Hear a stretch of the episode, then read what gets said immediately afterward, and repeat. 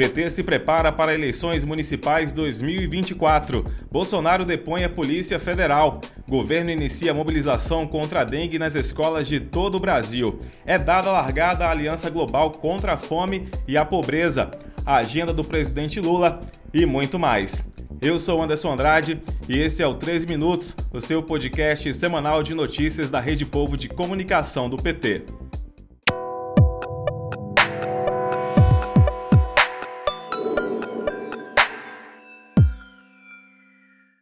Sexta-feira, 23 de fevereiro de 2024. Essa produção do PTcast está sendo gravada no estúdio Marisa Letícia.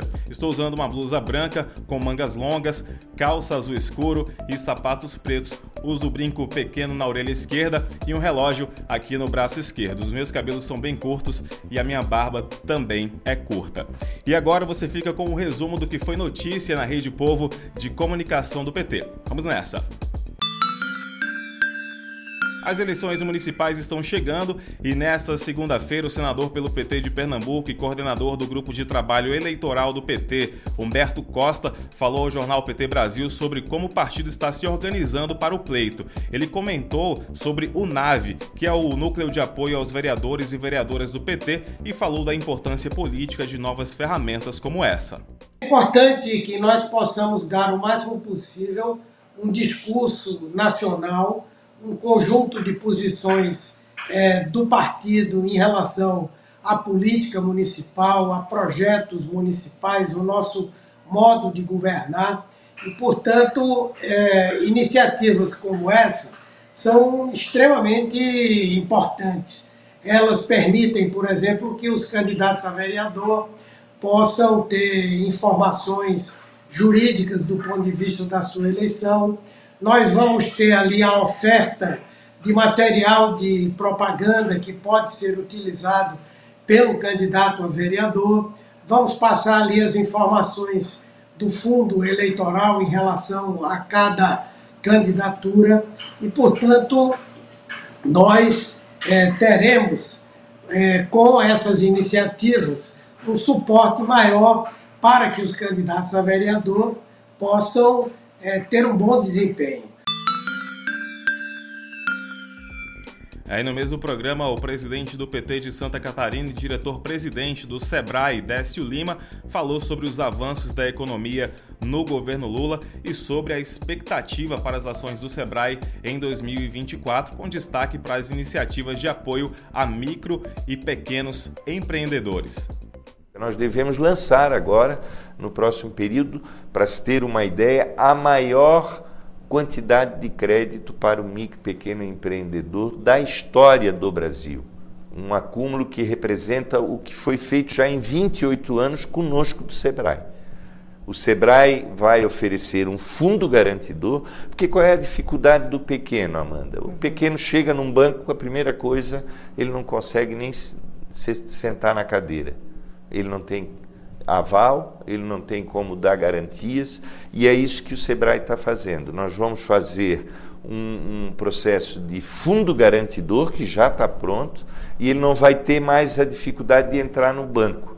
E nós vamos ter uma pauta agora, para começar esse ano, de 30 bilhões de reais só para o micro e pequeno empreendedor, o que vai com, é, com certeza alavancar extraordinariamente a economia brasileira.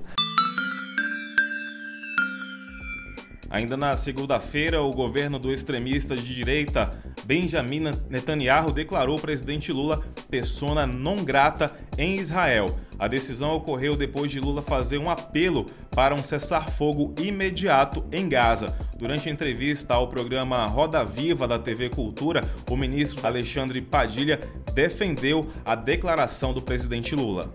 Presidente na própria fala dele, deixar claro o posicionamento em relação a Netanyahu e a sua postura histórica, enquanto presidente da República nesse momento, de defesa de Israel, da existência do Estado de Israel e a relação que ele sempre teve, inclusive, com a comunidade judaica aqui no Brasil. A fala dele é quase uma fala de um grito de protesto de quem está vendo dezenas de milhares de mulheres, de crianças, de colegas médicos como eu, Estão dentro de hospitais, sendo bombardeados, hospitais impedidos de fazer o atendimento, de ver diariamente de ser desrespeitadas as regras de civilidade estabelecidas pela ONU. O presidente é, verbalizou aquilo que outras lideranças internacionais já fizeram, não só chefes de Estado, é, sociedade, profissionais de saúde, é, representantes das agências da ONU, que existe um massacre acontecendo que tem que encerrar o mais rápido possível. Na quarta, o governo federal iniciou uma mobilização contra a dengue nas escolas públicas de todo o Brasil. A iniciativa é um esforço conjunto dos Ministérios da Saúde e da Educação para enfrentar a alta de casos no país. Durante o evento, o ministro da Educação, Camilo Santana, falou sobre a importância de desenvolver ações de combate ao mosquito no ambiente escolar. 75% dos focos da dengue estão ou nas nossas casas ou nos arredores.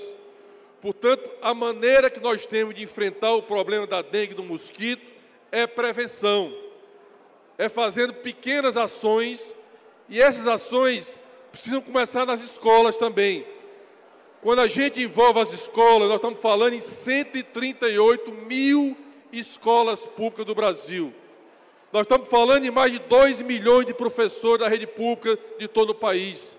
Nós estamos falando em 40 milhões de alunos da rede básica da educação brasileira. Portanto, a força de mobilização é, dessa turma, dessa equipe, é muito forte.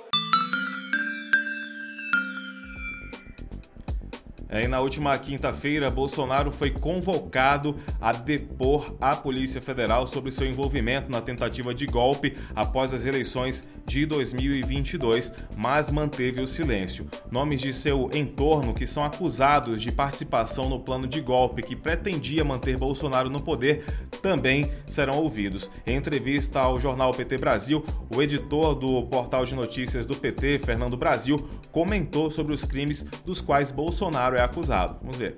A polícia já tem provas suficientes, é, provas de sobra da tentativa de golpe do Estado e sabe que Bolsonaro foi o grande mentor por trás é, dessa tentativa, dessa estratégia, desse plano para mudar a ordem institucional no país, para mudar o resultado das eleições. Como diz a nossa matéria, Bolsonaro está no epicentro da trama golpista e disso a Polícia Federal já não tem mais qualquer dúvida. Tudo que a Polícia Federal apura, aponta, apurou, aponta para crimes de organização criminosa, abolição violenta do Estado democrático de direito e golpe de Estado, todos esses crimes previstos no Código Penal. Então ficou muito difícil para o bolsonarismo agora é, que o golpista maior dessa turma toda aí, o Bolsonaro, se aproxima do momento em que ele vai ter de enfrentar a justiça e pagar por todo o mal que ele cometeu contra o Brasil. É, e ainda na quinta-feira, o ministro do Desenvolvimento e Assistência Social, Família e Combate à Fome, Wellington Dias, abriu em Brasília a primeira reunião da Força Tarefa para o estabelecimento da Aliança Global contra a Fome e a Pobreza. Essa iniciativa foi concebida pelo presidente Lula quando o Brasil assumiu a presidência do G20, que é o grupo formado pelas 20 maiores economias do mundo, em novembro do ano passado. Em entrevista coletiva após a reunião, o ministro falou sobre os objetivos da ação. O que queremos com a aliança contra a fome e a pobreza é um mecanismo prático para mobilizar recursos financeiros e conhecimento de onde são mais abundantes e canalizá-los para onde são mais necessários, apoiando a implementação e a ampliação da escala de ações, políticas e programa no nível nacional, ou seja, cada país autonomamente, soberanamente elabora o seu plano, atualiza o seu plano para quem já tinha. Mas agora também podendo receber o apoio em conhecimento e também financeiro para que possa alcançar um resultado mais potente. E na mesma data também, também foi a vez da secretária nacional de organização do PT, Sônia Braga, falar à TV PT sobre o projeto de estimular o lançamento de candidaturas para vereador e vereadora nas eleições municipais deste ano.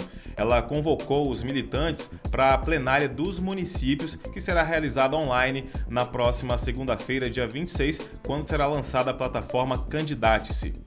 a partir de segunda-feira, vá lá, vá lá, entre no candidato se você que é militante do PT e diga eu tenho vontade, eu tenho, eu sou uma liderança do movimento social, eu sou uma liderança do meu sindicato, eu tenho história de luta na minha comunidade e eu quero é, é, é, é, fazer com que a minha comunidade, o meu bairro, o meu distrito, o meu povo tenha vez e tenha voz na Câmara Municipal e eu vou ser vereadora ou vou ser vereador do PT.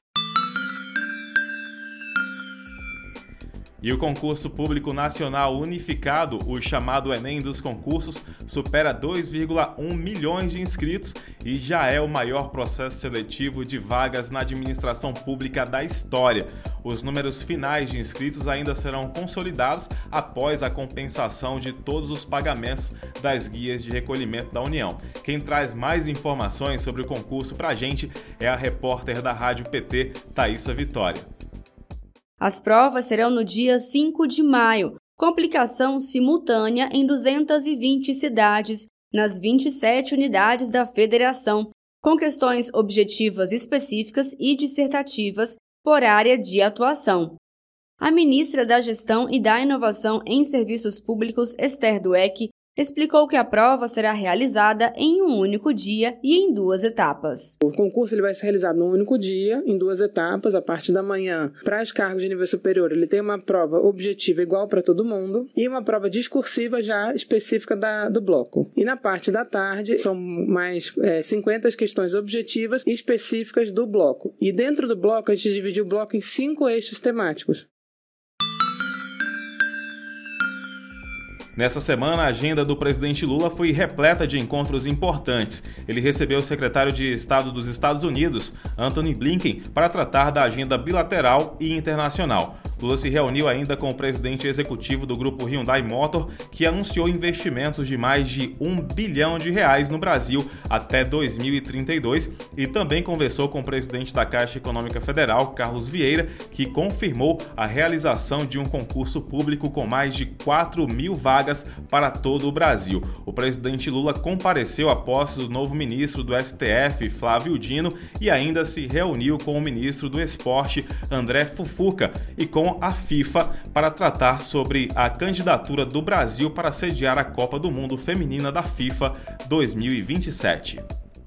Eu acho importante a FIFA, no dia da decisão, levar muito a sério, sabe, que nós somos um país que estamos, sabe, pronto para receber qualquer evento esportivo hoje no Brasil. Nós não temos mais a preocupação de sermos tratados como se fosse um país em via de desenvolvimento, um país com problemas. E esse foi mais um 13 Minutos com os destaques dos últimos dias na Rede Povo de Comunicação do PT. Se você ainda não segue o 13 Minutos no seu aplicativo, clica aí no botão seguir para você não perder nenhum episódio. Se você gostou, pode deixar 5 estrelas na avaliação. E faça como a Beth de Brasília que deixou um comentário pra gente lá no YouTube. Ela escreveu o seguinte: 44 anos, uma grandeza infinita e parabéns pro nosso PT. É isso aí, viva o Partido dos Trabalhadores. Agora eu me despeço de você desejando um ótimo final de semana e a gente se encontra no próximo 13 minutos.